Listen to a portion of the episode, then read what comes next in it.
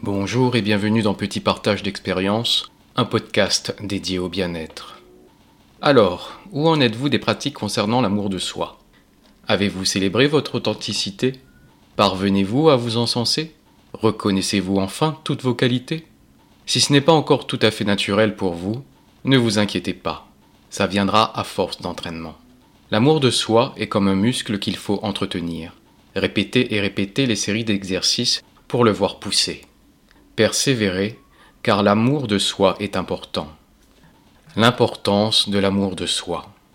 L'amour de soi vous guidera sur tous les plans de votre vie de la manière la plus juste possible pour vous, que ce soit dans le domaine relationnel, professionnel et amoureux. Le fait de se respecter et de s'aimer, c'est la garantie de faire des choix en accord avec la personne que l'on est et non son personnage. Vos actes seront empreints de légèreté, de facilité. Vous ne vous ferez pas violence, vous ne vous maltraiterez pas, vous ne subirez pas. Quand on s'aime et qu'on a confiance en soi, on a moins peur, non? Les insécurités sont des barrières, elles proviennent des doutes, du manque d'estime et de la peur. Combien de relations amoureuses sont gâchées à cause des insécurités? Comment nous sentons-nous dans un travail qui ne nous plaît pas, car il ne nous correspond pas?